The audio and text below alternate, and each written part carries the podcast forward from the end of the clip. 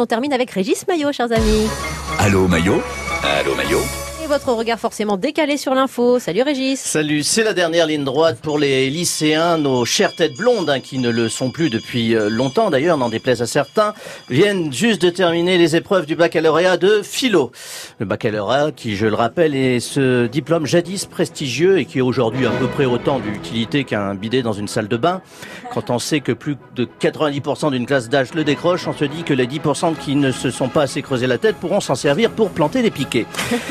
Alors qui dit épreuve dit soutien. Et à ce titre, je voudrais au nom de, de l'équipe adresser toutes mes condoléances aux membres de l'éducation nationale qui ont dû subir 4 heures de souffrance olfactive, enfermés en pleine canicule avec des ados prépubères à, à l'hygiène douteuse et aux flantulences nombreuses, et ce sans rémunération complémentaire. Courage, reprenez vos esprits et votre respiration. Le supplice va durer euh, tout le mois de juin pour les oraux. Alors une pensée également pour notre future élite de la nation qui a dû plancher sur l'épreuve de, de philo. La philosophie, c'est cette étrange discipline scolaire qui consiste pour des ados fans de Joule à ne pas répondre à des questions que de toute manière ils ne se sont jamais posées.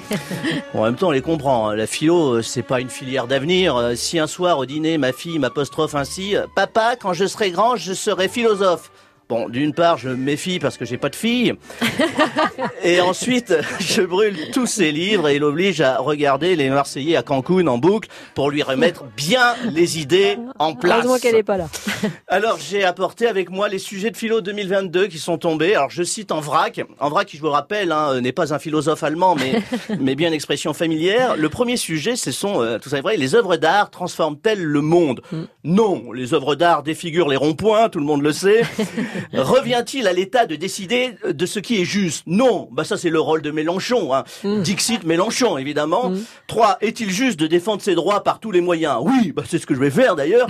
Et enfin, la liberté consiste-t-elle à n'obéir à personne? Oui, et ça, c'est un ordre. Bravo Régis Maillot.